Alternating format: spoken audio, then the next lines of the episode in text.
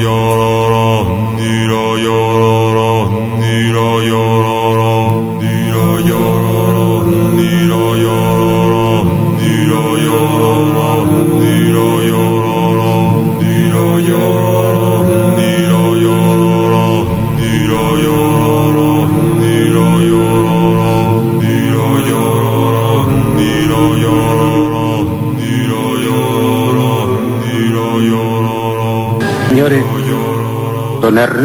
Sánchez Galiano Fernández, don José Ramón Gavilán y Ponce de León, y don Fernando Fuertes de Villavicencio.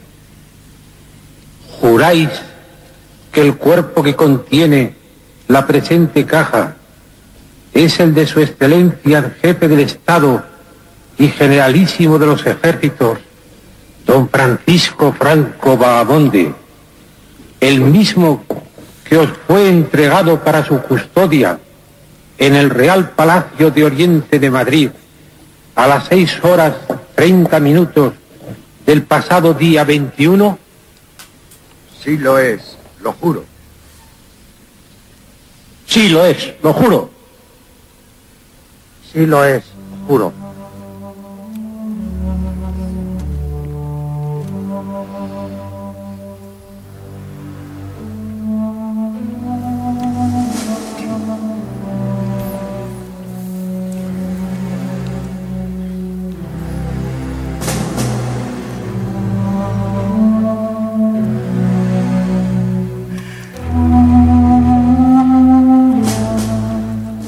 De abril de 1959, vigésimo aniversario de la victoria del bando nacional que puso fin a la guerra civil, se inauguraba el monumento más polémico de la historia reciente de España.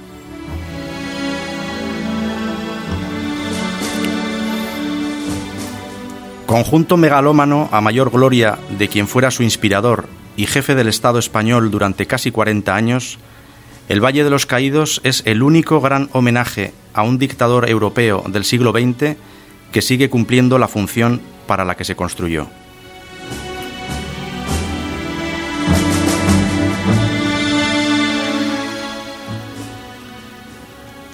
Lugar de peregrinación para algunos nostálgicos y de infausta memoria para otros muchos, la inmensa necrópolis genera debate, pero también numerosas incógnitas.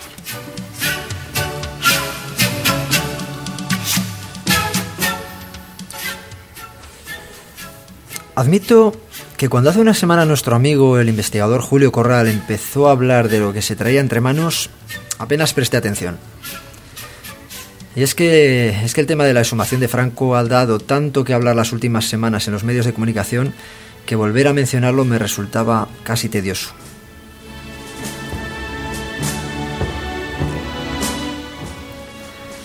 Sin embargo, conociendo a Julio, su tenacidad, su rigor, decidí dar una oportunidad a tan escarboso tema y mereció la pena. Vaya si mereció la pena.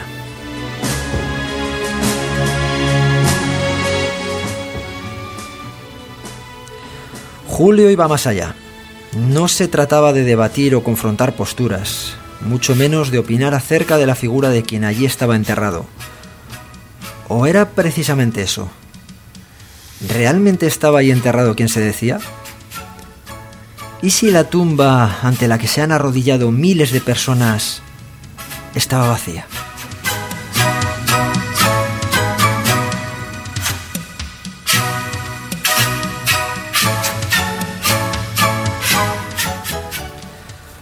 Comenzamos a hablar y casi sin darnos cuenta habían transcurrido un par de horas.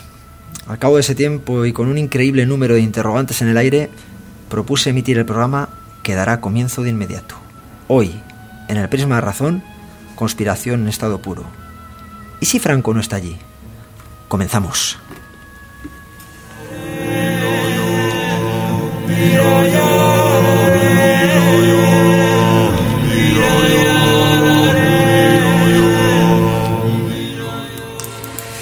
David, buenas noches. Buenas noches, Juanjo. ¿Qué tal? Pues bien, con una mesa un poco más vacía que de costumbre. Sí, hoy estamos menos. Hoy esta mesa del Prisma de Razón está un poquito más huérfana. es algo que nadie se ponga nervioso, es algo temporal. Este, Esta noche no nos acompañan ni Juanje ni Pati, a quienes mandamos un abrazo. Y quien sí nos acompaña es, bueno, es un invitado que ya hemos presentado. Hola Julio, buenas noches. Muy buenas noches. Que no es ni invitado, porque Julio viene cuando quiere, que, para eso es casi miembro fundador del programa, porque estuvo desde el programa 1. Y os lo agradezco, desde luego. Y los que sí que están al otro lado de la mampara, también de cristal, son José Ramón y, y nuestro amigo Rubén. Hola amigos. Bueno, Julio, como decía David, como presentarlo ya es un poco pero bueno, diremos que para aquellos un poco más despistados, que, Julio Corral vive en Vitoria, es colaborador de diferentes medios de comunicación, tanto escritos como sonoros, escritor, gran investigador, como decimos, y ahora precisamente estás con una segunda edición, ¿verdad? De tu, de tu genial libro Locos que no parecen que en su día presentamos aquí.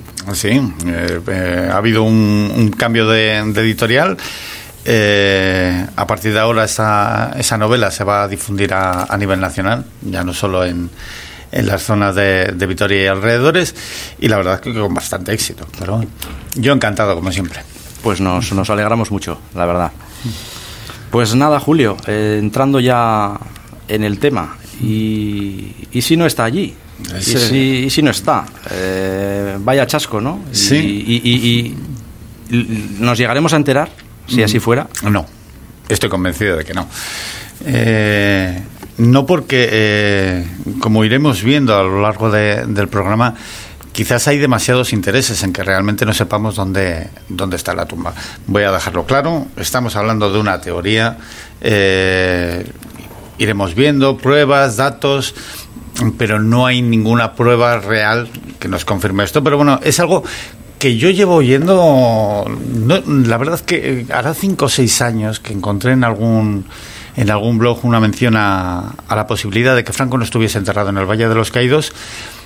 Y ahí quedó. Sí que he ido acumulando eh, información de vez en cuando, pero sobre todo, evidentemente, a raíz de, toda la polémica que se ha dado en, en estos meses, he ido profundizando un poco más y personalmente, insisto, es algo, una, una apreciación personal. Yo estoy convencido de que, de que no se encuentra donde, donde nos han dicho que está. Madre mía, dicho tan contundente, me está ocurriendo lo mismo que me lo dijiste la primera vez, que, que digo, vale, pero me tienes cuando menos que dar alguna posibilidad para convencerme, porque, porque yo no sé, si es que yo no soy muy amante de las teorías conspiranoides, lo reconozco, y me parece un tanto complicado, ¿no? Porque como hemos leído, escuchado también la entrada, parece que hay documentos firmados, parece que hay juramentos hechos al respecto. Las teorías conspiranoides lo que tienen es que dan siempre, intentan dar siempre respuestas eh, a, cosas que están como en el aire, ¿no? Eh, esas dudas, ese, inconsciente colectivo que y de pronto la, teoría te da una respuesta clara y, te deja las cosas en su sitio y son siempre muy agradecidas por eso y tienen tantos mm. seguidores. Pero eh, esto, eh, ¿qué, qué, qué, qué base tiene? O sea, ¿de dónde procede esta, esta idea? Bien, eh, remitiéndome un poco a, los orígenes, lo que hay que tener en cuenta es que evidentemente la muerte de Franco ha dado pie no solo a esta teoría, sino a otras, a otras muchas. ¿no? había gente, hay que reconocerlo, había gente deseando que muriese, gente que, que se negaba a aceptar que, que, iba a morir, y eso dio pie a eso, a, a esas teorías. ¿no? En, en el, el, artículo que te pasé, que os pasé para que, que vierais un poco cuál era mi idea, eh, pues ya comento, ¿no? hay desde la posibilidad de que el que murió en el 75 no fuera Franco, sino que fuera un doble que le había estado sustituyendo durante muchos años el, programa, de, el documental de, los pingüinos, que, teóricamente se emitió eh, para anunciar a, los seguidores del régimen. Que era... Desarrolla un poquito esa teoría porque me, resultó muy interesante cuando me lo contaste. Sí, eh, eso eh, aparece en uno de los capítulos de, la serie Cuéntame cómo pasó. Aparece en la temporada 9, si no recuerdo mal, aparece una mención a ello. ¿no? se supone eh, ya todo el mundo estaba esperando eh, que se produjese el fallecimiento de Franco, pero bueno, también se sabía que no se iba a anunciar inmediatamente. Es más, eh, él falleció y hasta las 10 de la mañana no fue cuando salió la, el comunicado de, de Arias Navarro en televisión anunciándolo. Pero empezó a correr eso, un rumor de que en el momento en el que aparecieran unos pingüinos en, en televisión española, eh, era el momento en el que se, se, producía el fallecimiento y efectivamente esa noche había una serie de programas eh, preparados, un especial sobre Julio Iglesias, un programa de, de una serie que, que, yo la tengo ahí un poco en la mente, no la recuerdo muy bien, la de ese señor eh, vestido de negro, en el sí. que encima ese capítulo, el capítulo que estaba previsto emitirse, era de un, eh, un exiliado de la guerra civil que regresaba a España. Entonces parecía como muy incómodo el poder eh, el poner ese capítulo. Entonces toda esa programación cambió. Fue una programación bastante tediosa, eh, mucha música, eh, música clásica. Y hubo un momento que, que, parece ser, no he podido comprobarlo, pero parece que ser que sí que coincide con el momento del fallecimiento en el que se emite un, un documental que se titulaba Qué difícil es ser pingüino. Son cosas. Eh, lo difícil es saber si, si eso eh, se empezó a contar antes. Claro, eso te iba a decir. O se empezó a contar ya una, una, después postal. que ya se sabe, claro. O sea, si, hubiese, si, a lo mejor hubiese sido un documental de elefantes, ahora estaríamos recuerda, oyendo claro, de. Sí. En el momento en el que salga un elefante en. en eso me recuerda a esa otra teoría que también se empezó a, a esparcir después, de que si sumabas las fechas del comienzo de la guerra civil con la fecha del fin de la guerra civil, sumas los días con los días, los meses con los meses y los años con los años, te salía exactamente la fecha de la muerte de Franco, que era el 19 de noviembre del 75. Si lo hacéis, sí que sale. Pero en fin. Toma ya, eso es curioso, curioso. O sea que, como decimos, teorías de conspiración, muchas. Hay muchas, muchas. hay muchas. Eh, yo el, el primer, eh, el primer dato, o sea, eh, do, donde empiezo un poco a, a estudiar, eh, a intentar averiguar algo, es el, el, hecho de que en realidad Franco jamás quiso ser enterrado en, el Valle de los Caídos. Eso es algo que sí que tenemos que tener muy claro. Eh, no hay el, el, Valle de los Caídos, eh, la fundación eh, inicial es para homenajear a los a los muertos del bando nacional eso sí que es cierto, eh, porque hablaba, eh, no recuerdo ahora muy bien de memoria, el, el texto exacto de, del Boletín Oficial del Estado en el que se, se da comienzo a todo este proceso, pero sí que es para los que lucharon por nuestra gloriosa cruzada, etc. Sí, etc. Está en tu artículo que es perpetuar la memoria de los que cayeron en nuestra gloriosa cruzada. Eso es. Entonces, eh, sí que con el paso de los del tiempo se cambió esa, esa primera vocación de, de homenaje a, a, solo a los caídos de un lado a, a que fuese un lugar en el que se enterrasen ambos bandos. Es más, eh, creo, no, sé exactamente qué porcentaje, pero bueno, debe haber prácticamente el mismo número de, de, fallecidos del bando nacional y de fallecidos del bando republicano, pero jamás, en ningún momento, hay ni una sola mención a qué se iba a ser el lugar de enterramiento de, del general Franco. Es más, eh, la familia de eh, de Franco, en concreto la hija, su hija Carmen Polo, fue entrevistada días, eh, días antes por, por Carlos, eh, perdón, por Arias Navarro, preguntándole a este respecto y dijo que no. Entonces, yo os planteo la pregunta, mmm, tanto vosotros como cualquiera de los oyentes, ¿en algún momento habéis hablado con vuestra familia sobre qué os gustaría que pasara cuando fallecieseis? ¿Que os entierren en tal sitio o que os, os incineren o que prácticamente todo el mundo en, en, algún momento de su vida ha hablado sobre, sobre ello. Y una persona tan ultra, ultracatólica como Franco no habría pensado en, en, ese detalle. Claro, es que eso te, te iba a preguntar. Sí. Que no, no, es raro, además, que en un jefe del Estado, eh, además de, de, de, un Estado dictatorial, que no dejara nada por escrito, que no dejara su voluntad, o si no por escrito, que sería lo más normal, eh, ya no el lugar de su enterramiento, sino todo lo relacionado todo, con, las, con, con, las honras fúnebres, etcétera, etcétera. Y si no, de palabra, e, efectivamente, como tú comentas, a, a sus más allegados. Uh -huh. Yo no, estoy convencido de que sí. Es más, en la década de los 60, él eh, encarga a su mujer para que, que prepare un, una cripta, la cripta de la familia Franco, que está en el, en el cementerio de, del Pardo, eh, con dos tumbas preparadas para ellos. Ahí es donde fue enterrada la mujer y todo el mundo entiende que ahí es donde él deseaba ser enterrado. Sin embargo, pues bueno, no, no llegó a ocurrir eh, a ocurrir así. Esto es el, el cementerio de Mingo Rubio, ¿no? El, eso es, el cementerio de Mingo Rubio que no, solo, no solamente es el por, por ser el lugar en el, en el, que está enterrada la mujer, es que es el lugar en el que están enterrados prácticamente todos sus allegados y amigos. Es donde se enterró a Carrero Blanco, donde se enterró a Arias Navarro. Y, y en lugar de estar enterrado allí, con su familia, con, eh, con rodeado, digamos, de, de, sus amigos, él prefiere estar enterrado junto a todos esos republicanos, esos rojos contra los que estuvo luchando toda la vida, y junto a José Antonio Primo de Rivera, que no olvidemos que su relación en absoluto era una relación buena. Es más, hay quien dice de que, eh, el hecho de que eh, se enterrase a José Antonio Primo de Rivera en el Valle de los Caídos es precisamente por eso, para que tenga que pasarse la vida, bueno, perdón, la muerte en este caso, rodeado de, de republicanos. Sí, visto así, la verdad es que tiene poco sentido, por no decir ninguno. Por no decir ninguno. Pero mm, vayamos, a, vayamos al, al origen un poquito. Eh, ¿Cuál es el objeto realmente del monumento? Ya has comentado un poquito, es una, una eh, un reconocimiento a todos los caídos, por un lado, por otro. ¿Ese proyecto cuándo nace? Pues eh, ya sabes que los míos no son los datos, dame un segundo. Nace el 1 de abril de 1940. Es cuando, o sea, cuando se publica en... O sea, en el aniversario del fin de la guerra, el primer año, uh -huh. ya... Es. Eh, Ahí se, se, publica en el BOE lo que es el, el, decreto fundacional.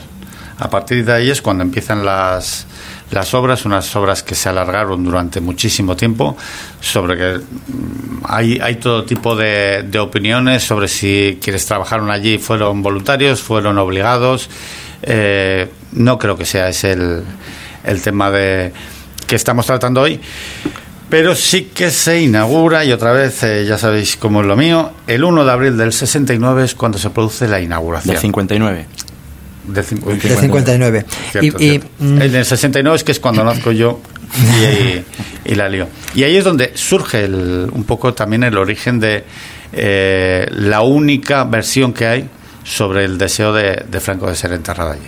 Pero pregunta, pregunta. No, es que volviendo al tema del proyecto, eh, nosotros aquí que siempre nos movemos más por el mundo de lo esotérico, ¿por qué allí? ¿Por qué en Colgamuros? ¿Por qué en el Guadarrama? ¿Sabes si realmente hay algún significado esotérico tal vez? Desde luego, desde luego estamos al lado del Escorial. Estamos en, uno de los enclaves más mágicos que hay en, en España. Eh, ahí es donde están enterrados precisamente todos los... Eh, bueno, todos no, pero la mayor parte de los reyes eh, están enterrados allí en, en, en, ese lugar. Quizás ese puede ser uno de los, de los grandes miedos que en algún momento pudiera ser, eh, surgir en, en, la Casa Real, ¿no? El, el, que acabasen ciertas facciones de, del gobierno acabase obligando a, a que fuese enterrado en, eh, junto al resto de los reyes, ¿no? Pero bueno, el lugar desde luego es un lugar mágico. Eh, se supone que el, el monasterio de, del Escorial, que es que está prácticamente al lado, eh, se creó allí para tapar una de las puertas al infierno que, uh -huh. que existen en, en, España, ¿no? Y, y, aparte, también hay que reconocerlo, es un lugar maravilloso. O sea, yo eh, este verano he, he, ido a visitar el, tanto el Escorial como, como el Valle.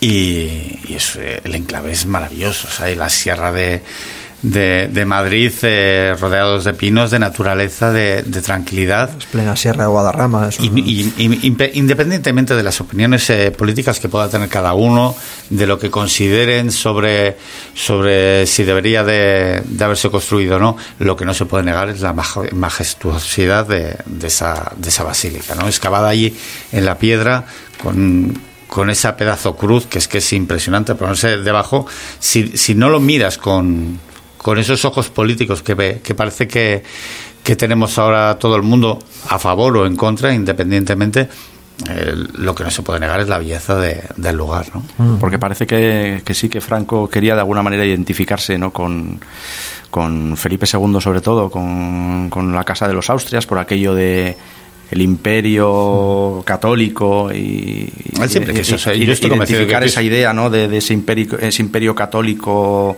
eh, transoceánico. Sí, universal. Él quería ser rey. Uh -huh. Eso no lo podemos negar. O sea, el, mm, todo, todo lo que, todos los movimientos que va realizando a lo largo de, de, de la dictadura eh, intenta invitar a los reyes, a esos abrigos de, de Armiñón que utilizaba, el, el, caminar bajo palio, incluso quería superarlos, ¿no? Él quería ser, tal y como lo he visto yo, que tampoco soy un, gran experto en, el tema, pero me da la impresión de que, él incluso se consideraba por encima del propio Papa. O sea, él era el, el, salvador, no de España, el salvador universal. O sea, si a él lo hubiesen dejado, le habría arreglado el mundo. Estoy convencido de que más de una vez lo pensó.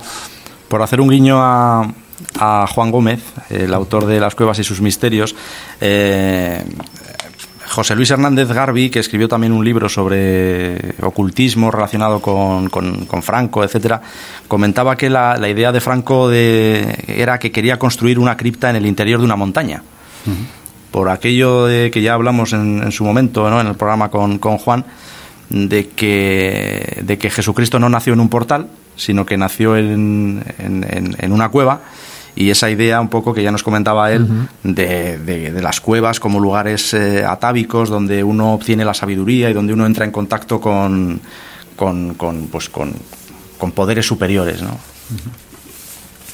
Mm, habías comentado que realmente del proyecto previsto que, que tenía un tiempo estimado corto se, se, demoró todo muchísimo, se alargó. ¿Hubo algún acto de boicot? ¿Hubo... Sí, porque Franco creo que esto lo quería tener terminado como en cinco años todo lo más. cuatro veces más. Y aparte de que picar Guadarrama debe ser bastante complicado. bastante complicado, no sé si efectivamente, como dice Juanjo, se encontraron con algún otro imprevisto. Yo sobre todo, eh, cuando, cuando me imagino las obras de, del Valle de los Caídos, me suelo acordar mucho, eh, y creo que lo entenderéis, eh, con otra obra que... Mm, tremenda que se hizo en una montaña que recordaréis que es la de el túnel de que unía Burgos con Cantabria, de el, túnel de la Engaña. El túnel de la Engaña. Y mm, le veo en cierta forma muchas similitudes, ¿no? Parece que son, son obras que esto no lo hacemos nosotros en un boleo. Eh, mandamos a cuatro a cuatro albañiles ahí que, que, piquen piedra y lo hacemos y luego se encuentran realmente con que esas ideas eh, preconcebidas que tenían de, eh, de que se iba a hacer muy rápido pues evidentemente se topan con la realidad, se topan con que hay que, hay que hacer voladuras, se topan con todos los problemas de, eh, de accidentes, eh, eh, con problemas de todos. Sí, que al final fueron más problemas técnicos en sí que, que, sí, otro tipo hubo muertes, evidentemente, hubo bastantes muertes. por lo que he ido viendo en algunos en algunos informes, no llegan a ser tantas como, como han querido pero actos específicos de sabotaje, ¿esto consta de que...? Mm, yo no... lo que es durante la obra no he llegado... No, ignoro totalmente si, si los hubo o no. Mm, me imagino que sí.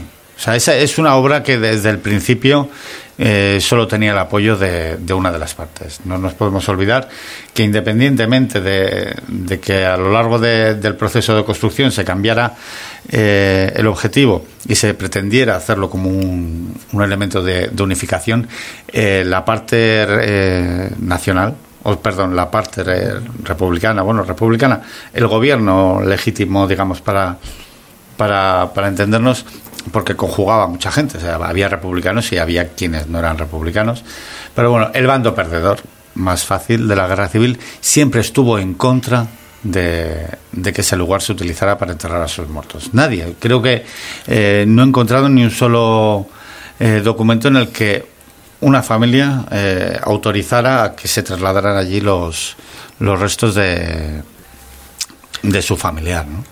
Y, y, siguiendo por esta línea, ¿Qué criterio se siguió para elegir a quién llevar ahí a enterrar? es que me haces preguntas que me... no, he trabajado en ello. O sea, eh, desde luego... Mm, que siempre me ha llamado a mí la para atención. El bando, para el bando nacional... ¿Por qué? ¿Por, qué? ¿Por qué? Porque unos sí y, otros no. ¿Se siguió algún tipo de...? Pues eh, para el bando nacional no sé si, llegaría a haber voluntarios. Desde luego para el, para el otro bando eh, fue simplemente mm, eh, aprovechamos, quitamos de aquí, salieron de todos sitios, porque hubo gente que salió de, fosas, hubo gente que, que se desenterraron de, cementerios.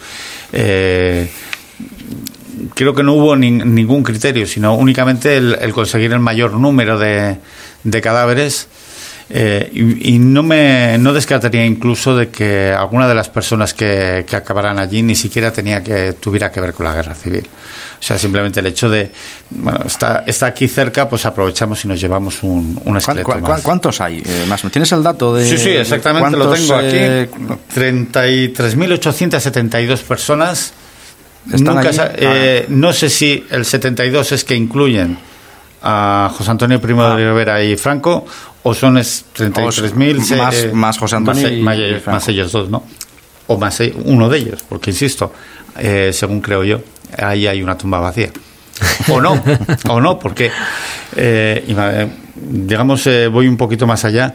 Hay, hablando de teorías, hay incluso una teoría que dice eh, que efectivamente está en, enterrado allí, pero en un lugar totalmente diferente, ¿no? Es, algo... O sea, no debajo de la famosa de la, losa de granito, sino, en un sitio que no se puede identificar. Que no lo conoce nadie, ¿no? Por el hecho, y, y, es otra de las cuestiones que hay que tener en cuenta, ¿no? Eh, lo hablábamos antes, es, eh, es inevitable que cualquiera, cualquier persona que haya, pasado, que haya visitado el Valle de los Caídos sabe que hay mucha gente que va a pisar la tumba de Franco. Lo sabemos, es algo que, que, ocurrió desde el principio. Unos lo hacen de una forma más disimulada, otros lo hacen de una forma más descarada. He llegado a ver vídeos en internet de gente bailando. Eh, pero eso ocurre. Y estamos hablando de algo que para simplemente para los sacerdotes de los eh, eh, todos los religiosos de, la abadía, estamos hablando de una profanación, algo que no se puede permitir. Entonces, la forma más sencilla de, evitar que se produzca la profanación es quitar el cuerpo de allí.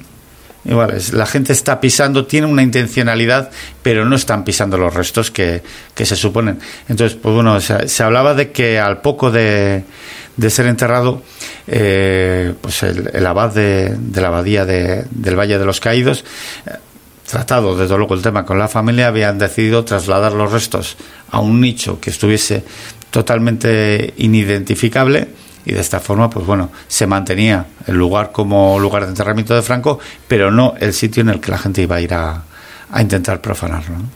O sea, tu, tu teoría es que en primer lugar fue enterrado allí, pero después fue trasladado a otro sitio. No, no, mi teoría es que jamás se llegó a enterrar allí. Jamás se enterró allí. Esa es la, teoría que mantengo yo, porque no fue nunca su deseo. Insisto, eh, esta es una. La decisión de, enterrarle en, en, el Valle de los Caídos llega desde, desde la Casa Real. Es la primera orden que da el rey Juan Carlos y la da sin, sin ninguna motivación, insisto. No había de, eh, una solicitud por parte de, eh, de la familia Franco, no había un deseo expreso de Franco, la única mención que hay es eh, unas declaraciones que hace el arquitecto de, a cargo de, la construcción, que él afirmaba que el día de la inauguración, cuando pasó al lado de, del altar, dijo, Méndez, yo aquí, eh, yo quiero ser enterrado aquí, pero es la única persona. Y por otro lado, me parece lógico que el, que el arquitecto eh, que era afín, desde luego, al, al movimiento franquista, deseara que el, el, ser supremo para este movimiento, que era Franco, descansara en su obra, ¿no? Pero bueno, es la única, la única mención que hay.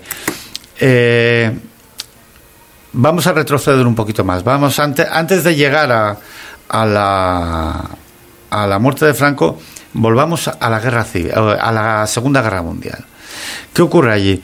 Eh, y es algo, tenemos a los tres grandes eh, dictadores que hubo durante la, Segunda Guerra Mundial, Franco, Mussolini y Hitler. ¿Qué ocurrió con Mussolini? O sea, eh, por ahí están las fotografías de cómo su cadáver fue totalmente, o sea, se hicieron auténticas barbaridades con él.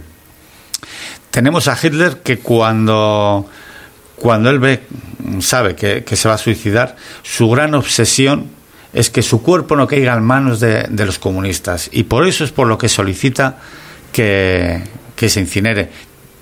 Mm, nos volvemos a encontrar otra vez con lo mismo. O sea, ahí hay conspiraciones. Eso iba a decir que, si lo metemos en el general también. Desde luego. Pero Franco lo conoce. Y Franco, evidentemente, tiene claro que por más que, que él imaginaba una España que iba a continuar con, con su régimen, mm, era algo que. Eh, por lógica, no iba a durar toda la vida. Y él, como, como cristiano, tenía pavor a que su cuerpo pudiese ser profanado. Era el, gran miedo que, podía tener, ¿no? Que llegase un momento en el que hubiese un, un, gobierno comunista y que decidieran abrir su tumba, sacar sus huesos y hacer yo que sé qué barbaridades. Entonces, lo más lógico, lo que, eh, lo que todo el mundo entiende es que, así como antes decíamos, que no que, que lo, lo eh, lo que todo el mundo deberíamos de pensar es que había preparado el fallecimiento, o sea, perdón, el fallecimiento, todo el proceso de dónde iba a ser enterrado, cómo iba a ser el funeral y demás, esto se hubiese preparado precisamente para ocultarlo.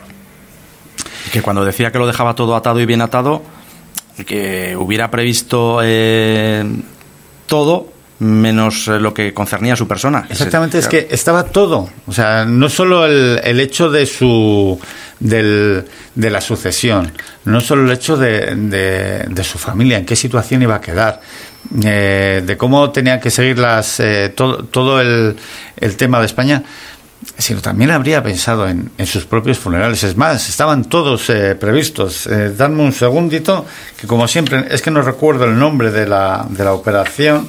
Seguro que, la operación Lucero. Lucero, te iba a preguntar yo, ¿qué, exactamente qué es esto de la operación La operación Lucero, digamos que es el eh, todo el proceso que, se suponía que iba a, eh, a, ocurrir una vez que falleciese Franco y que incluía, entre otras cosas, lo que son las, eh, las, las, honras fúnebres, ¿no? el hecho de que de quién le iba, le iba a embalsamar, porque está embalsamado, el hecho de, de, cómo iba a ser todo el traslado, dónde se iba a hacer la, eh, la capilla ardiente, el hecho de lo que hemos oído al principio del programa, ¿no? de que hubiese un sellado de, del ataúd, que hubiese un, un acta que asegurase que allí estaba. Entonces, no sería descabellado pensar que esa, esa operación preveyese eh, el hecho de, de esa ocultación para evitar una futura profanación. Entonces, ¿en qué consistiría? Mm, les decimos que va a estar enterrado allí y sin embargo vamos a enterrarle lo que es donde él siempre quiso, en el cementerio del Pardo, junto a su mujer y donde, donde estarán eh, más familiares. ¿no? Entonces, eh, lo único que hay que hacer es, ¿cómo lo ocultamos? Pues bueno, vamos a hacerlo lo más pomposo posible eh, una vez que fallece Franco, mm, todos hemos visto alguna vez esas imágenes de, de, un anciano, porque realmente era un anciano demacrado, entubado en, en, en, aquella, en aquella cama del hospital. Pero bueno, se le va a hacer una buena, un buen embalsamamiento para poder enseñar el cuerpo a quienes quieran pasar a, a verlo. ¿no? Se abre eh, la capilla ardiente con el ataúd abierto. Eh, hubo, bueno, fue brutal la cantidad de gente que pasaron allí. Y lo único que tenemos que hacer ahora es cerrarlo. Cerrarlo y a partir de ahí nadie va a saber qué es lo que hay. Quedan las tres personas que, mencionaban que juraron que, el cuerpo estaba allí. Son las, las únicas tres personas que fueron testigos del momento en que se cerró ese ataúd la única prueba que tenemos que ahí eh, aún se encontraba el cuerpo de Franco es su testimonio. No hay más pruebas. A partir de ahí se, se sella y no, se, no hay nada más. Es más, eh, volviendo un poco a, toda la situación que nos encontramos en la actualidad, a mí me sorprende mucho de que hayan estado apareciendo por ahí declaraciones de que, bueno, eh, no hace falta ni que vaya un forense, ni que vaya nadie a, a comprobar que sabemos que el cuerpo que está es el que está. Si se hace todo ese protocolo para enterrar a una persona, lo lógico es que también se hiciera ese protocolo a la inversa. O sea, que habría que levantar un acta certificando que, el cadáver que si algún día se llega a desenterrar, que me imagino que sí, eh, que el cadáver que está ahí es el de Franco. Mm, quizás el, el, problema, todo este, la forma en que se está alargando todo este proceso de la familia diciendo, ya no quiero los restos de Franco. O sea, si los desentierran, me desentiendo de ellos. no es lógico, no es lógico. Salvo que sepan que lo que les pueden entregar no es los restos de, de su abuelo, sino van a ser otra cosa. El, eh, el, evitar que se cumpla la voluntad, que parece que está clara, de ser, enterrada, eh, ser enterrado junto a su mujer. Sería lo más lógico. El, mm. llegar a decir, bueno, oye, pues genial, venga, sacarlo de allí y que lo entierren junto a la abuela sería lo lógico. Ahora que acabamos de una, una noticia que, que salió no hace demasiado, o sea, parece eh, que la intención es enterrarlo en el cementerio de la Almudena. O sea, a ver, la llevamos. Sí, Pues bueno, es un poco contradictorio. son, son datos contradictorios que lo único que buscan es precisamente lo- eh, perpetuar esa, eh, ese aspecto de, de la operación Lucero, que no sepa la gente realmente dónde está.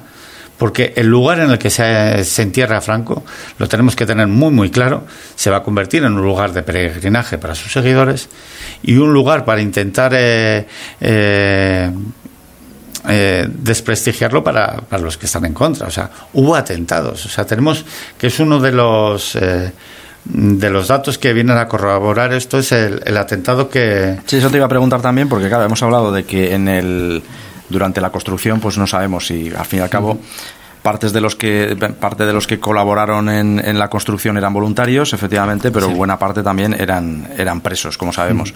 Entonces que por parte de, de estas personas eh, pudiera haber algún acto, no sé si de boicot o de retraso de las obras, etcétera. Pero lo que sí, lo que sí conocemos es que una vez eh, concluida la obra, incluso una vez enterrado eh, Franco allí, sí que sí que ha habido algún acto de, Ataques de, ha habido. de- de ataque o Sí, de sí, atentado, ha, ¿no? ha habido ataques, ha habido. eh, se han encontrado en, en alguna ocasión pintadas, eh, eh, ha habido intentos de destrozar la losa, pero bueno, el más grave probablemente sea el, el atentado que, que hizo el comando, el, el grupo terrorista Grapo, el 7 de abril de, de 1999, ¿no? Pusieron una, una mochila en las inmediaciones eh, prevista para explotar con temporizadores. Incluso hubo llamadas eh, anunciando la explosión. Pero bueno, no, no debió de salirles muy bien porque incluso ni se llegaron a enterar de que había, de que había explotado. Lo que sí que ocurrió es que pese al, al hecho de que apenas se eh, destrozaron un par de, de confesionarios y algún banco que se quemó, eh, se procedió al cierre íntegro de, de la basílica en teoría únicamente para, para proceder a la limpieza, pero sí que se llegó a abrir la, la tumba de Franco y la de José Antonio para comprobar si, si la explosión la había dañado. Y ahí he encontrado por ahí en internet, insisto, no he conseguido eh, una confirmación porque fueron unas declaraciones hechas de forma anónima de uno de los trabajadores que afirma que la tumba de Franco cuando se abrió estaba completamente vacía. A mí me recuerda un poco el, el argumento de, de una novela que leí hace mucho eh, y al tercer día resucitó en la que un, eh, un fraile eh, que va a visitar la, la basílica según, según llega allí se encuentra con que la tumba está abierta y, y estaba vacía. Pero bueno, no quiero desvariar. Es uno de, las, eh, de los datos que están ahí, ¿no? El- ¿Eso en qué, en qué año? me en el comentabas? 99, estamos hablando ya del... O sea, del- re- recientemente. Sí, sí, sí. Eh, ha sido algo continuo. O sea, es el busques donde busques. Y lo que soy incapaz de encontrar es eh, la lógica para que se le enterrara allí. Si esto, lo has dicho al principio y, sé que, que el concepto que hay eh, es eso, de que es un monumento que Franco hizo para su propia gloria. Pero si analizamos la historia, analizamos los datos, analizamos lo que se dijo, él jamás lo contempló como un monumento para él. Fue a posteriori, fue una vez que él murió, en el que ciertos intereses de, eh, de, de las distintas facciones que, que había dentro de su propio gobierno decidieron que se enterrara allí o que se, se dijera que estaba enterrado allí, pero él nunca lo tuvo, o sea, no lo no estaban. Entonces, Y es, es cierto que el, el mismo día de las honras fúnebres eh, alguien llevó una corona de flores a, a la cripta que se mandó construir en el cementerio de Mingo Rubio, en el Pardo. No sé. Sí. Que creo que lo comentas tú en, Sí, el, sí, en el pero no solo el día de, Porque, eh, del funeral, todos los años, el día del aniversario, Pero quiero decir que, que el mismo día de las honras fúnebres de, de Franco, ¿quién estaba enterrado en el cementerio, en, en la cripta que mandó construir? Eh. Todavía no había nadie allí. Nadie. Y es más, hasta eh, cu- cuando fallece su mujer en el 88, creo que. Sí, eh, no, bueno, no. pues es lo de menos. Sí, creo que es el 88. Hasta entonces no hubo nadie enterrado en, en esa cripta. Y sin embargo, todos los años, el, el aniversario del fallecimiento de, de Franco, hay un administrador de, de la familia Franco, jamás un familiar, siempre es un representante de la familia que va a esa, a esa cripta a llevar flores. ¿Con qué sentido? Solo hay, solo puede haber un motivo para que alguien lleve flores el día del aniversario a un lugar y es que sea el, el hecho de que allí es donde, donde esté enterrado, ¿no? Son, son muchos, muchos, Porque de- demasiadas. Sí, es cierto. Todos son cosas cogidas con pinzas, hemos de reconocerlo. No hay una prueba contundente que diga esta sí, pero son demasiados eh, detallitos eh, que nos están dando un poco a, a entender que podría ser así.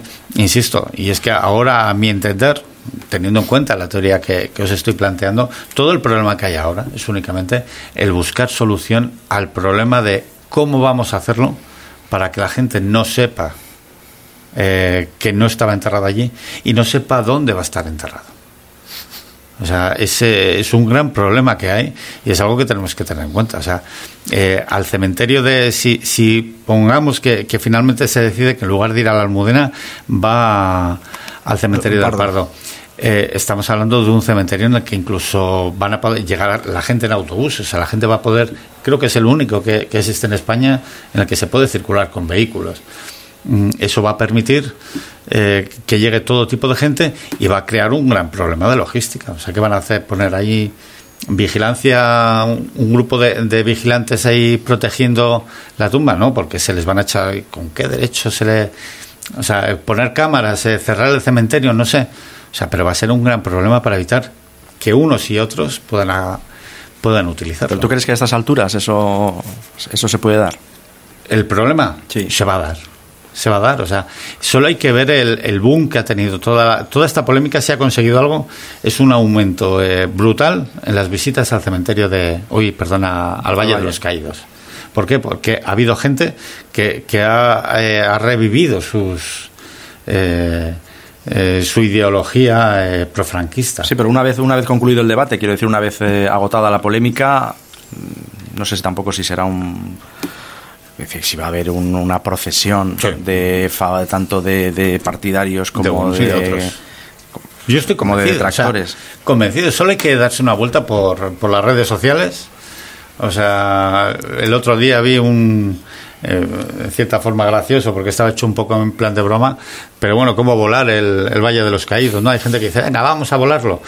O sea, aunque sea un poco absurdo, que es, eh, no me quiero meter yo en, esas polémicas, pero lo veo absurdo, porque, insistimos, eh, ahí hay gente de los dos bandos. O sea, cualquier eh, acto en ese sentido ataca a uno y ataca a otros. Pero las redes están llenas de esos, de vídeos, de, de manifestaciones de lo que hay que hacer es tirar el cadáver a un vertedero. No, lo que hay que hacer es mantenerlo allí porque ha sido lo mejor que le ha pasado a España. Cada uno está un poco defendiendo esa postura y la van a querer seguir manteniendo después. O sea, toda esa gente, ese, eh, ese resurgir, tanto de, ser franquista como ser antifranquista, al menos durante bastante tiempo va a permanecer. Y más teniendo la, facil, la facilidad de decir, bueno, venga, eh, vamos a ver la tumba de Franco para una cosa u otra y vamos en metro, ¿no? Que, que no tengo que irme hasta el valle, ¿no? Volviendo. Igual que te pongo un aprieto. Volviendo otra vez al, al propio monumento, al mausoleo. Al mausoleo eh, hay cuatro columnas que también tienen su leyenda, ¿no? Las, las llamadas Juanelos. Ay, pues no, no la conozco. ¿No las conoces? No la conozco. O sea, que si la sabes, cuéntamela. Tú que has estado allí, quiero decir que, que no sé si... Las columnas las conozco. que son unas columnas bastante, digamos, poco ornamentadas, ¿no? Como muy simples. en su... Sí, no, la, de- la decoración, desde luego, mm, es una.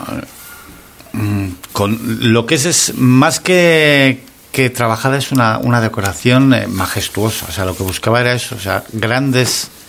Una, una cruz enorme, los cuatro evangelistas que, que están representados allí. eh, todo da una sensación de, de grandeza.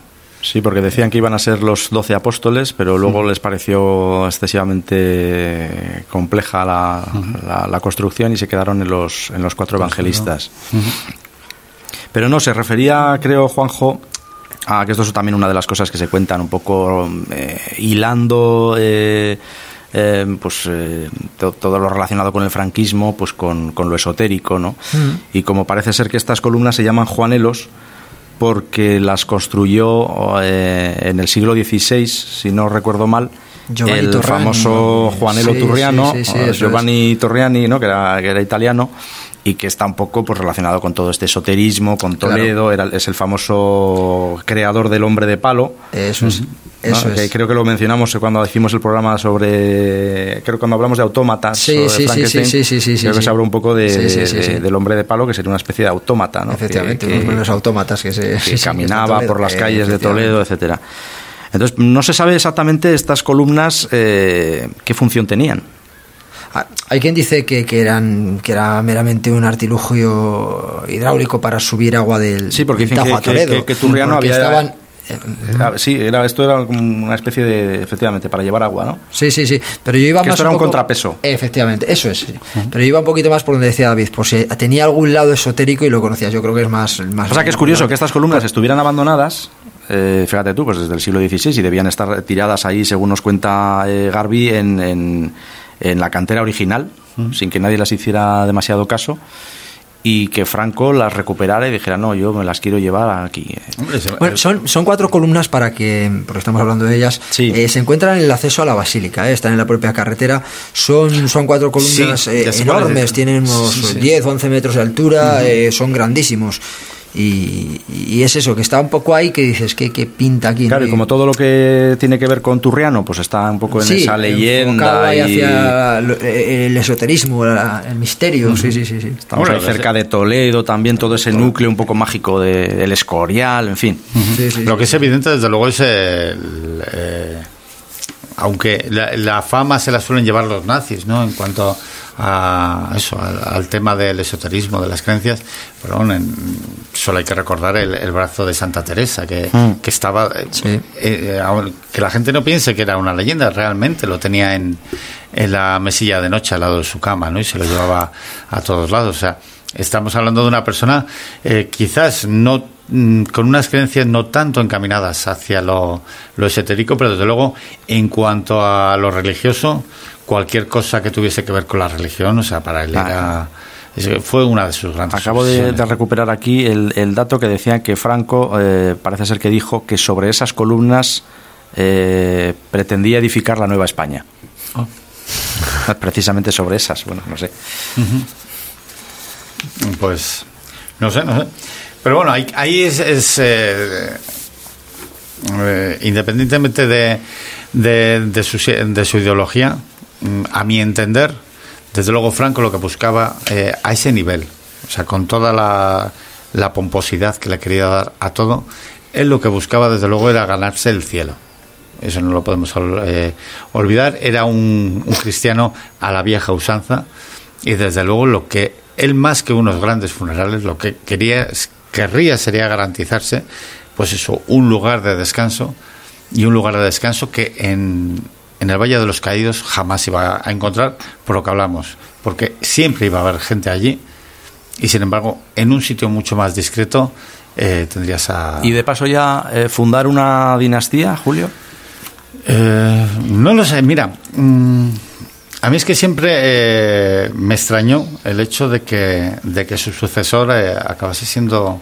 Yo creo que, que debería de tener claro que, que el rey Juan Carlos no estaba por la labor de, de continuar. Quizás eh, los movimientos políticos que realizaron otras personas, eh, mismamente el eh, Adolfo Suárez, pudiesen ser más sorprendentes, pero el, hecho de que, de que el rey Juan Carlos fuese a, a continuar con, pese a todo lo que se haya dicho, de, si el golpe de, de Estado del 23F fue orquestado por el rey o no, creo que Franco tenía claro que iba a haber cosas que iban a cambiar.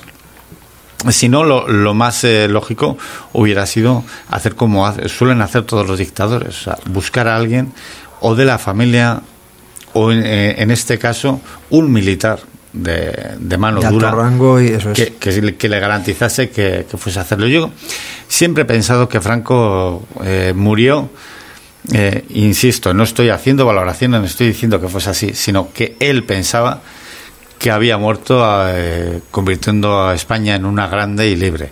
O sea, ese, ese concepto, eh, el recuperar esa, esa España de, de los reyes católicos, ese, porque es una de las cuestiones que, mirar, ahí, y sí que por una vez me voy a meter un poquito en, en un berenjenal, pero a mí me suele dar mucha rabia esos ataques que está habiendo contra el escudo, el, conocido como el aguilucho, porque ese concepto de, de, que es el escudo de Franco es, es, totalmente mentira. Estamos hablando del escudo de los reyes católicos. O sea, he llegado a encontrarme burradas de pedir eh, que se, eh, se destruyera un, un escudo en, en, una ciudad española eh, porque era franquista y era un escudo que llevaba más de más de 400 años ahí puesto, ¿no? Entonces, ahí es, es, un poco. Pero él murió con.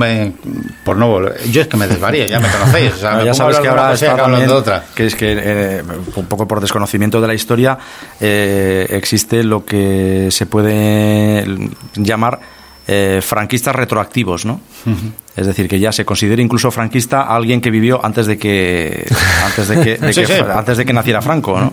No me extrañaría. Entonces ya, pues, hasta los Reyes Católicos, eh, el Cid, el Cid sería un, Sí, sí, un- no. un franquista tremendo. Sí, no, y, y don Pelayo ya ni te cuento, o sea, eh, hombre, sí que sí que a mí me, yo hay, hay algo que recuerdo porque yo tuve, a mí me educaron en esa época y fue ese conocimiento probablemente de una historia eh, muy muy manipulada, Sin duda. pero pero conocíamos la historia, o Esto es por esa cosa de. No, recuerdo de quién era la, estatua o, la placa de una calle que quisieron quitar. eh, es que no recuerdo ahora la ciudad. eh, precisamente pues, acusando de que por la aplicación de la ley de memoria histórica, pues eso había que cambiarlo. Bueno, hasta que salieron algunos historiadores a decir, bueno, este señor es, es anterior, o sea, no, No, en- no hay relación. En Ávila, eh, lo que no recuerdo es el edificio, pero en, en Ávila eh, se intentaron retirar unas vidrieras por eso, porque estaba el escudo franquista. Y es simplemente por el desconocimiento, ¿no? Es, eran, eh, es, es más, suelo decirle a la gente, o sea, si es que ese escudo ha sido el escudo de España siempre, hasta la llegada de Juan Carlos I, que, ha utilizado el escudo de su familia. O sea, eh, si hay alguien que, que ha impuesto un escudo ha sido eh, el actual, ¿no? Porque es, no es el escudo de España, es- no es el escudo de la. Claro, lo que de sucede es que cuando alguien se apropia de un símbolo, pues claro, lo, lo cubre con un nuevo significado, ¿no? Entonces, cuando Franco se apropia de, de- de- del águila, pues evidentemente él carga ese símbolo con todo lo que él lleva, igual que Claro. cuando los nazis se apropian de la esvástica, ya es imposible ver una esvástica sin que esté cargada con todas eh, con, Efectivamente. algún día, algún día podemos hablar de ello. Bueno, eh, si tenemos tiempo, es, es una curiosidad eh, que descubrí no hace demasiado, ya que estamos al lado de, de Vitoria y por ende de- del País Vasco. El, el actual Lauburu, con esa forma redondeada, eh, tiene su origen precisamente porque anteriormente se utilizaba la esvástica. Era, era un símbolo, el, surgimiento del auguro era un símbolo para identificar a los eh, vascoparlantes. Aquellas personas que hablaban euskera se colocaban, entonces cualquiera que le veía podría saber. Entonces cuando empieza todo el movimiento nazi, los, eh, los nazis eh, y llegaron incluso a mandar eh, quejas a, a España, de, a ver, ¿qué hacen eh, ahí utilizando nuestro símbolo? Y a raíz de ahí, precisamente para que no se identificara el auguro con, con la esvástica nazi, lo que se hizo fue ir redondeándolo. Estuve leyendo un artículo a ese respecto y es que me pareció curiosísimo el hecho, por lo que dices, ¿no? El, eh, el ver un símbolo y, y asociarlo con algo aunque no tenga nada que ver. Tratando de reconducir otra vez el si tema capaz. de la tumba de Franco, eh, a mí, desde el momento que se le entierra, o que supuestamente, supuestamente se le entierra hasta hoy, has hablado que en el año noventa y tantos, por esas obras de restauración, etcétera, etcétera, sí que se llegó. a- ¿Ha habido más, ha habido más momentos? ¿Ha habido algún otro, alguna otra situación, algún otro momento en que se haya sacado ese. No. Nunca. No, no, no. Desde luego no he sido capaz de localizar. He hecho una afirmación tajante, pero evidentemente lo sabéis. Yo soy un curioso, no soy ningún experto absolutamente en nada, pero no hay ni una sola mención. Se supone que, eh, y es más, oficialmente no se ha llegado a levantar esa lápida jamás.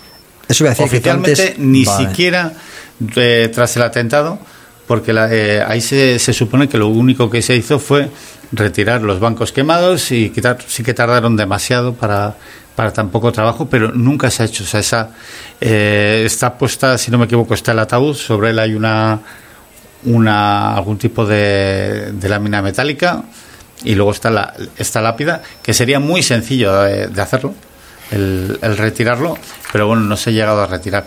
Mira, eh, ahora que hablábamos de la lápida y de retirarla, porque me ha venido a la cabeza, una de las eh, de esas eh, pruebas, entre comillas, que se cogen con pinzas, que siempre he tenido es que la intención inicial era que todo el proceso de enterramiento fuese realizado por los, los frailes de, de la abadía, que ahí no interviniese nadie, porque sí que hay que, esos frailes, eh, y esa tumba siempre han tenido una relación eh, demasiado fuerte. Entonces se pretendía que fuesen ellos los encargados.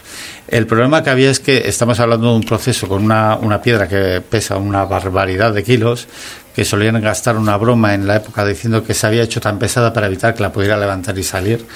Pero bueno, eh, el problema era ese podía dar, eh, darse situaciones especiales que se cayese la, lápida, que se les cayese el, ataúd, lo cual sería brutal. Y por eso en el último momento se decidió que lo hiciera personal del cementerio civil de, la Almudena, de, bueno, actual cementerio civil eh, de Madrid. Pero no querían ni siquiera que hubiese intervenido gente ajena a la abadía en todo el proceso de enterramiento. O sea que si tú crees que, por ejemplo, en la abadía había gente que sabía que conocía la realidad o la supuesta realidad, si es que no es que si alguien lo sabía iban a haber sido ellos. O sea, si se hizo cualquier tipo de, de, de movimiento posterior, porque yo doy por sentado que jamás se llegó a enterrar ahí pero si se le enterró y se hizo cualquier tipo de movimiento posterior. Si ha habido algún momento en el que ha habido que abrir esa tumba para comprobar, por ejemplo, eso, que no estuviese dañada tras el atentado. Si, si hay alguien que sabe quién está enterrado allí, desde luego son los monjes de allí. Y a esas personas sí que no se les va a sacar jamás, jamás, la verdad. Tenemos pues dentro de nada vamos a saber realmente qué es lo que ha ocurrido. Bueno, ¿tú crees que vamos a saberlo? Yo creo que no. O sea, insisto, es que. Mm, de hecho, un poco la pregunta al principio también en plan retórico, porque yo también pienso que tampoco se, tampoco lo sabríamos. Vamos a, vamos a suponerlo. O sea, eh, el ridículo pasmoso que haríamos, ya, ya no a nivel político, a nivel mundial, detrás toda esta, esta movida, tras estas campañas de, de que hay que desenterrarle, no hay que dejarle el dinero que se haya gastado reconocer que ni siquiera estaba allí sería un ridículo a nivel mundial brutal. Y no, y ya no el, ridículo, sino el hecho de, como he dicho antes, para, tanto para unos como para otros, quienes estén a favor como quienes estén en contra, eh, todos esos movimientos a la familia, que al final porque no podemos olvidar que independientemente de que fuera un, un dictador o que le podamos poner los, eh, los calificativos que queramos, buenos o malos, para su familia es su abuelo, porque son los nietos los que están moviendo esto, y ellos lo único que quieren es dejármelo tranquilo, que le pueda llevar yo flores cuando, cuando quiera, igual que hace cualquier otra persona, y a ellos no les interesa todo este revuelo. Entonces, sacarlo a la luz y, y insisto, y decir dónde va a estar enterrado ahora sería absurdo. No, poco sentido, sí, poco sentido. Luego, sí que es verdad que están surgiendo teorías de todo tipo y yo pienso, bueno, pues igual para callar este tipo de teorías mm. también es una forma de decir, bueno, evidentemente no van a hacer una exposición del cadáver, pero bueno, de alguna forma alguien que, afirme que sí que estaba allí. Pero A mí me está viniendo muy bien, ¿eh? Me está viniendo muy bien porque cada vez que alguien me pregunta lo de, bueno, ¿y tú qué crees? ¿Que hay que desenterrarlo o que no? Yo lo tengo claro. Me da lo mismo que si allí no está. O sea, me, quito el marrón y no tengo que posicionarme. Me estaba acordando, así como anécdota graciosa, ¿no? De que cuando hablabas de, de las obras para, para el enterramiento, ¿no? Y que al final decidieron que lo hiciera otro personal, que no fuera el de la abadía, pues por seguridad y tal, que debajo de la, de la losa de granito, que pesa como... ¿1.500 kilos? No, más, eh, no sé si son 4.000 y pico, eh, hay un foso de, de 3 metros, ¿no? que es donde se supone que estaría el, el, ataúd con, el, con los restos mortales de, Franco y en el pues durante, durante precisamente la operación de enterramiento el, el 23 de noviembre uno de los dolientes que fueron allí eh, cayó al foso y, y bueno, pues efectivamente son tres metros de caída, lo tuvieron que llevar a, urgencias y era lo que llamaba el escritor Eslava Galán decía que fue el último caído por la causa. Sí, pero me acabo de acordar, sí, no sé qué tal andamos de tiempo, porque Pues ya estamos, ya y- estamos rozando la no hora de programa. Pero es que ahora que hablabas de, de- de ese foso, se supone que eh, al final, eh, porque hemos ido avanzando de un lado a otro, pero en cuanto a las pruebas de, de, de que no está enterrado allí, eh, se supone que la orden que da eh, la Casa Real para que se le entierre allí se da de una forma improvisada. Es, eh, es algo importante. Eh, sin embargo, la lápida estaba preparada desde hacía más de seis meses. Llevaba ya dos semanas preparada en, en, en la abadía para, para poder utilizarse. Eh, la- ese foso de tres metros se supone que se hizo a toda prisa y a todo correr. Sin embargo, por ahí pasaban un montón de canalizaciones, de tuberías que hubo que desviar, que no daba tiempo material. Es decir, nos han vendido también la película de que la decisión de que fuese enterrado en el valle se tomó de una forma improvisada y sin embargo todo apunta a que llevaba meses y meses y meses preparado, lo cual refuerza un poco el hecho de, de que eh, si ha habido una conspiración, insisto, y, porque lo quiero dejar muy claro, sobre todo por vosotros, o sea, porque es mi teoría, no es desde luego la teoría de, de nadie más, si ha habido una conspiración para ocultarnos la, la tumba de Franco, es algo que se llevaba preparando durante mucho tiempo, y esa es una prueba más de, de que así fue. Pues casi que se nos, se nos va el programa. Pues se nos ha ido. Tenía programa, razón sí. Juanjo de que, que yo, que yo tenía mis dudas. al final sale un programa. Bueno, sale un programa y más porque fíjate, nos hemos dejado algunas eh, cosas que nos había dejado Juanje, que hoy no ha podido estar, y él también. Todo lo relacionado no ya con, con, con el enterramiento y dónde está, sino todo lo relacionado con el propio proceso de, de la muerte de, de Franco, es decir, todo eso que está rodeado, de si efectivamente murió el día 20, si se prolongó la agonía de forma artificial, si fue un error médico, si hubo auto- todas estas cosas que nos dejó Juanje apuntadas un poco y que nos las hemos ido dejando por ahí, pues porque... Sí, porque su, su, Por no su venir. muerte, su muerte, por no- por no venir. su muerte en sí es verdad que también está llena de dudas, ¿no? Ni se sabe realmente la causa, si fue un error, si fue ya algo. O sea que también No se, hay, puede, eh, se puede hablar mucho de ello también. Desde luego, desde luego. Daría para otro programa, incluso con este tema todavía habría muchas, muchas cosas más de, de las que se podrían hablar, pero bueno. Creo que ya le hemos dado mucho la paliza a la gente que está, eh, no, más que nada porque está la gente muy cansada de oír hablar de, de este tema y aunque le hayamos puesto desde otro punto de vista, pero bueno, repetirles también.